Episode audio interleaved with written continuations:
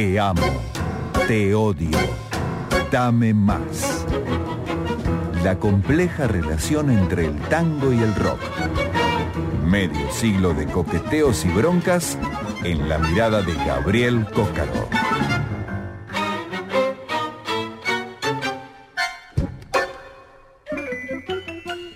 Así es amigos, si no les hemos mentido, cuando pasaron 41 minutos de la medianoche, vuelve, vuelve por más, vuelve Te amo, te odio, dame más en la producción, en la voz, la investigación de nuestro columnista Gaby Cócaro. Muy buenas noches, Gaby, ¿cómo andás? ¿Qué tal, Igna? ¿Qué tal, Nina? ¿Cómo andan? Muy bien, columna número 38. 38. Qué ganas de llegar a la 40 que tienes. Y vamos a llegar. loco, ¿eh? Vamos a llegar, Barchoki. Yo le prometo que antes que termine el 2017 llegamos a la columna 4. Bueno, te creo, o elijo creerte. Sí, créame, Barchoki, con una perla que lo va a sorprender. Ya se la vengo vendiendo hace cuánto. Sí, sí, un rato. Pero bueno, contame qué tenemos hoy. ¿Qué tenemos hoy? Bueno, hablamos de el blues en castellano, hablamos del blues argentino y hay una banda.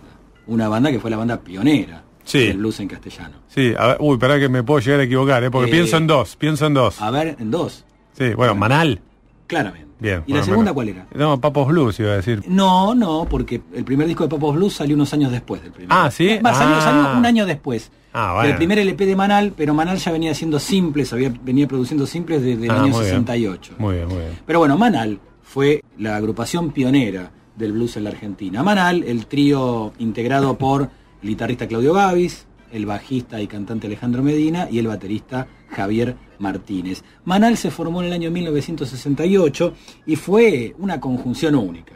Porque estamos hablando de que Claudio Gavis era un muchacho muy joven, pero era un experto, un conocedor del blues. Solía ir a la biblioteca Lincoln, un lugar que bueno, ya no, no está más, a pedir álbumes de blues. Y él escuchaba religiosamente en la casa de sus padres en Caballito, escuchaba esos álbumes que aquí no se conseguían ni se editaban en la Argentina, investigaba a esos pioneros del blues. Era muy jovencito, pero era un experto en lo que tenía que ver con el blues. Javier Martínez era un apasionado del blues y del jazz. Su ídolo era Jim Krupa. De hecho, él había aprendido a tocar la batería con el método Ah, de, de Jim Krupa, era un admirador ferviente del jazz y del blues. Y por otro lado lo teníamos a Alejandro Medina, que también abrevaba en esos géneros y también era un gran amante del soul. La combinación era muy buena, y si bien eran todos muy jóvenes, quien tenía más experiencia y era más profesional, digamos, era Alejandro Medina. ¿Por qué? Porque Alejandro Medina, antes que Gavis y que Martínez, ya había grabado algunos simples y hasta un LP, Igna. Ah, ¿con quién? Alejandro Medina tenía junto a Carlos Mellino, estamos nombrando a los dos músicos que, que trascendieron después, Sí. una agrupación llamada The Seasons.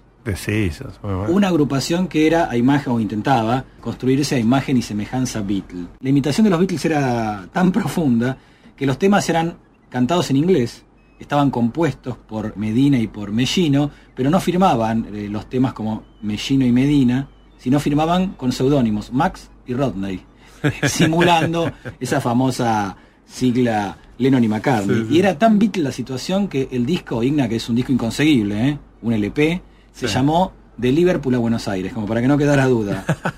Liverpool bueno. at VA se llamaba el disco, que no tuvo ninguna repercusión, pero ya establecía que Alejandro Medina era un profesional, Claro, porque claro. había grabado un puñado de simples con Sí. Seasons y había grabado un long play, Ah, que era algo muy difícil en aquel Sí, momento.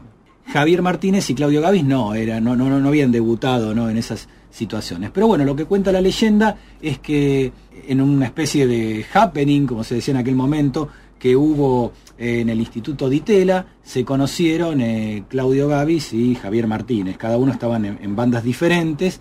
Cuenta la leyenda que Javier Martínez escuchó cómo Claudio Gavis estiraba la cuerda de su guitarra de un modo típicamente blusero y Javier Martínez dijo, yo con este muchacho tengo que hablar, ¿no? Porque la obsesión de Javier Martínez era formar una agrupación que cantara blues en castellano, blues porteño.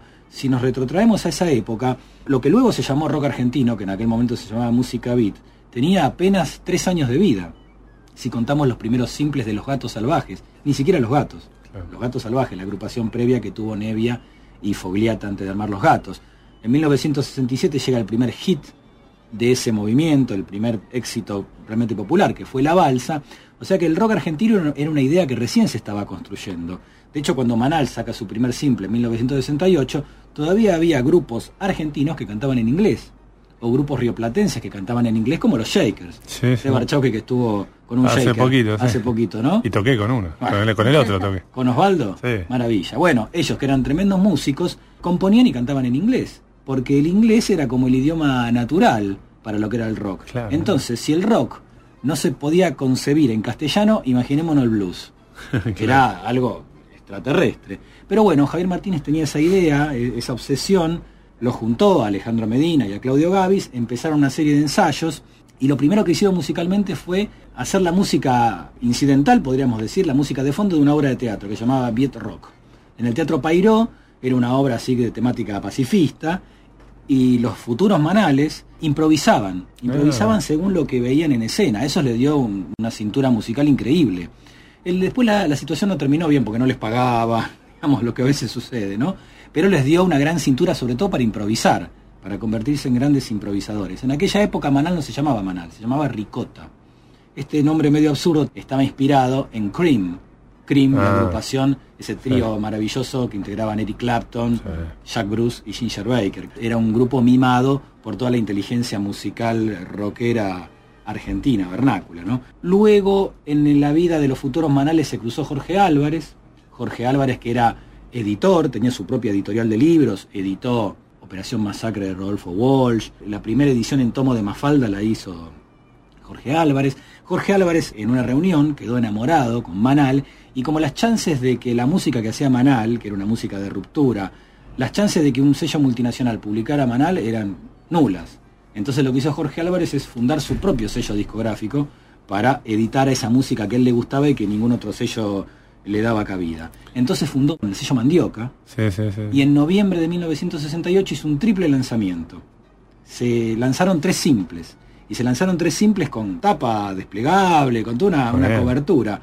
El primer simple de Miguel Abuelo, el primer simple de una cantante modelo que pasó a la historia simplemente porque fue uno de los primeros lanzamientos de Manal, Cristina Plate, y el primer simple de Manal, que en la cara A tenía un tema llamado Qué pena me das y en la cara B un tema llamado Para ser un hombre más. Oh, sí. Un tema Clásico. increíble, ¿no? Ahora, Igna, el tema A de la cara A duraba seis minutos. Tenía un bajo con distorsión. O sea, era muy difícil que en una radio se animaran a pasarlo. Y más un tema que los estándares de difusión eran tres minutos. Claro. Y este tema duraba el doble. Era muy difícil, era todo un fenómeno subterráneo. Pero fue muy bien recibido ese primer simple de Manal y eso alentó a Jorge Álvarez para que a mediados de 1969 saliera un segundo simple de Manal.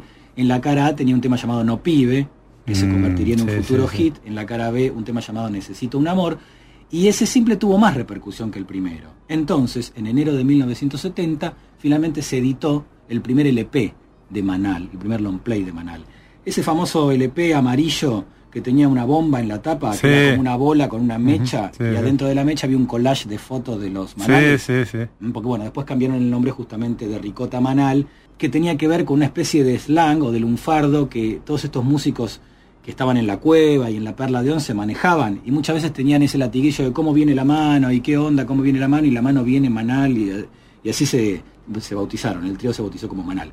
En enero de 1970 sale este LP y la tapa era un buen resumen gráfico de lo que era ese disco, porque ese disco Igna era una bomba. Tenía Avellaneda Blues, que era una postal Sí, uno de los máximos hecha hits. canción. Sí, sí, sí. Hasta lo podemos emparentar poéticamente con Niebla del Riachuelo, si queremos, porque tiene esa, esa impronta.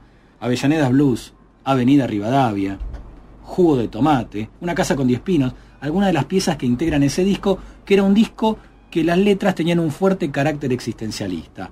Una de esas letras con fuerte carácter existencialista es la que vamos a escuchar ahora, si me permitís, la Sí. versión original Ah, a ver. de un clásico de Manal. A ver cómo suena Manal en la 2x4. Ah, dale.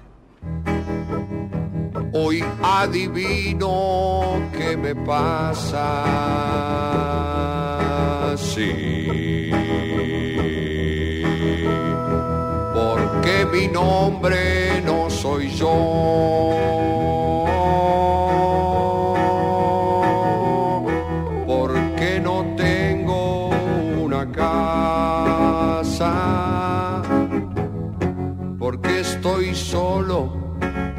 Soy porque hoy.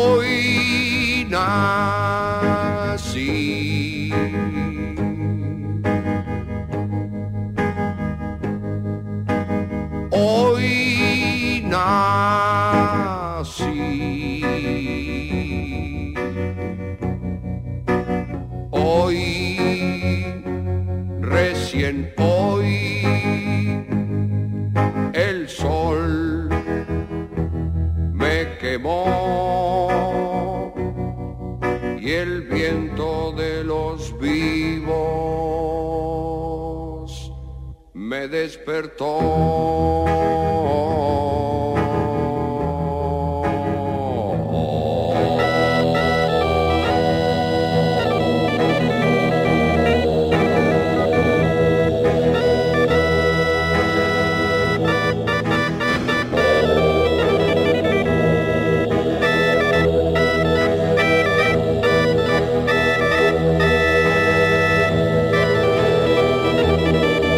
Claro, este. Buenísimo, hasta esto. Claro, yo, yo tengo en la oreja la versión de Hermética, del de Claro, intérprete, del pero Intérpretes esta que no salió sé si en alguno lo ha escuchado. 1990. Esta es la versión original. 1970. porque 1990, la versión de Hermética. Y esta es 1970, Y esto es digo. 1970, Ok, exactamente. Hoy adivino qué me pasa, por qué mi nombre no soy yo, por qué no tengo una casa, por qué estoy solo y no soy. Porque hoy nací, hoy, recién hoy, el sol me quemó y el viento de los vivos me despertó. Bueno. Martínez era alguien que admiraba mucho a los poetas malditos franceses, a toda la generación Beatnik de escritores, a Kerouac. Entonces, claro, todo ese alimento Sí, sí, está acá, está acá. eh, está en estas letras. Bueno, esta es la versión original, porque hoy nací. Insuperable, en mi entender, de Manal. Buenísimo. Pido perdón a la gente hermética, pero sí, la- para mí es la mejor versión. La versión que vamos a escuchar ahora es una versión que no sé si habrá sonado acá en la 2x4, pero es muy, muy diferente a la que sonó recién de Porque hoy nací. ¿Te parece, Igna, que la Vamos a escucharla, me intriga mucho, dale.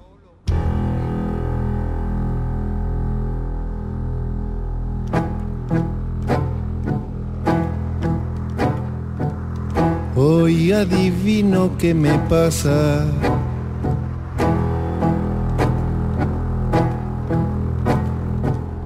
Porque mi nombre no soy yo. Porque no tengo una casa. Porque estoy solo y no soy. Porque hoy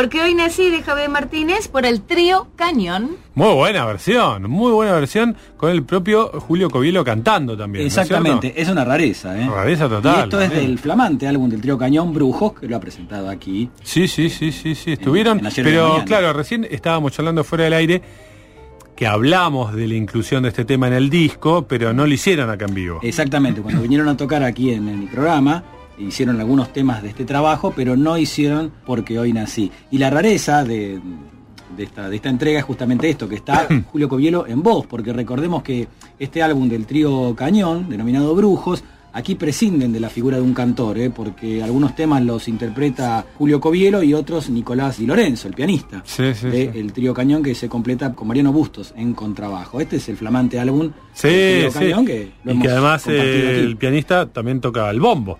Exactamente. Qué cosa rara, ¿eh? Exactamente. Es muy interesante que hayan elegido esta pieza de Manal, porque hoy nací no, no tiene, digamos, la trascendencia popular de Jugo de Tomate, Claro. o Avenida Rivadavia, o Avellaneda Blues. Pero es muy curioso, porque como bien vos decías, en 1990 Hermética picó en punta, haciendo su propia relectura bastante osada, Sí, de muy bueno. Porque hoy nací en el disco Intérpretes. Pero lo que pasó ahora hace poquito tiempo, y de hecho este año sucedió, que tenemos esta versión del trío Cañón de Porque hoy nací, y la gente de 34 puñaladas, en su nuevo y gran disco Historias de Humo, hacen su propia versión de También Porque hoy nací.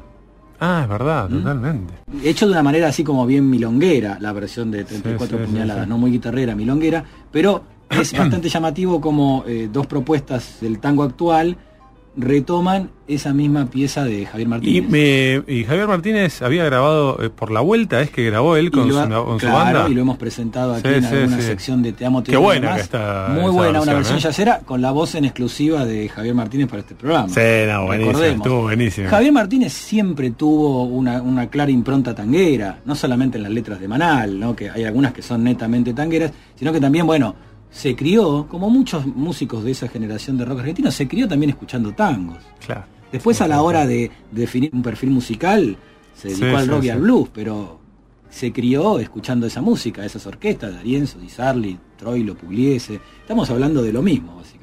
Impecable, Gaby, me encantó. ¿eh? Muy linda la nueva entrega de Te Amo, Te Odio, Dame Más. Sí. Muchísimas gracias. ¿eh? La verdad que muy linda, siempre aprendemos cosas interesantes y, y se rescatan estas versiones, ¿no? Que por ahí a veces cuesta más encontrar el momento donde pasarlas, donde compartirlas. ¿eh? Muy buena la versión del trío Cañón. Bueno, llegamos a la 40 antes de fin de año. Yo se lo aseguro, Barchowski. Nos, re- nos reencontramos la semana que viene, el día que usted disponga, Sí, y la otra también. y llegamos a la Y cuenta. ahí llegamos a la 40 con abrazo de gol antes de descorrechar el 31.